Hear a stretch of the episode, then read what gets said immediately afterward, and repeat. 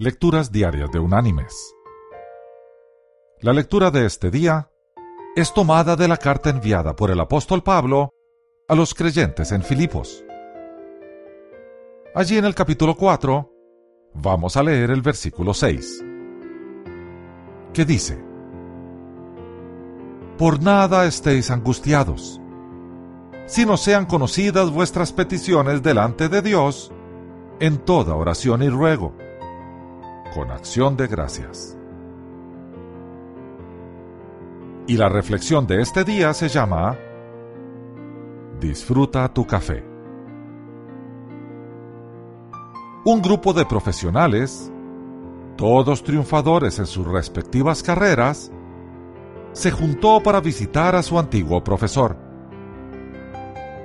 Pronto la charla se enfocó en quejas acerca del interminable estrés que les producía el trabajo y la vida en general. El profesor les ofreció café. Fue a la cocina y pronto regresó con una cafetera grande y una selección de tazas de lo más selecta.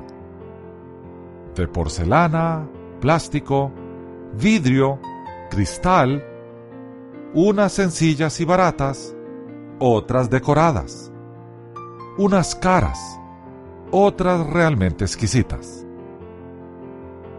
Tranquilamente les dijo que escogieran una taza y se sirvieran un poco del café recién preparado. Cuando lo hubieran hecho, el viejo maestro se aclaró la garganta y con mucha calma y paciencia se dirigió al grupo.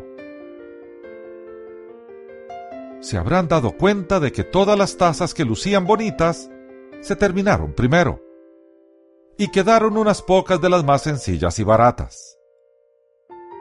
Lo que es natural, ya que cada quien prefiere lo mejor para sí mismo.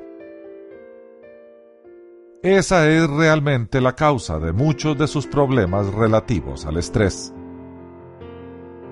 Continuó. Les aseguro que la taza no le añadió calidad al café. En verdad, la taza solamente disfraza o reviste lo que bebemos.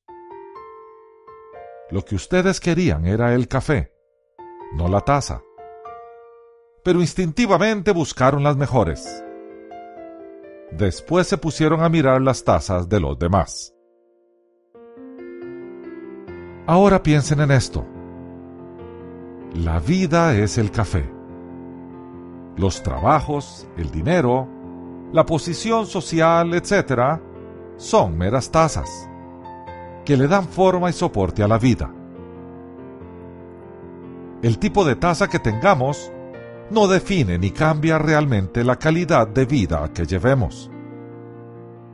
A menudo, por concentrarnos solo en la taza, dejamos de disfrutar el café. Mis queridos hermanos y amigos. Es mejor disfrutar el café sin importar la taza en que se sirve.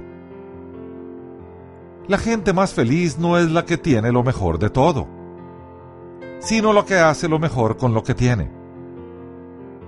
Así pues, recordemos, vivamos de manera sencilla, tengamos paz Amemos y actuemos generosamente.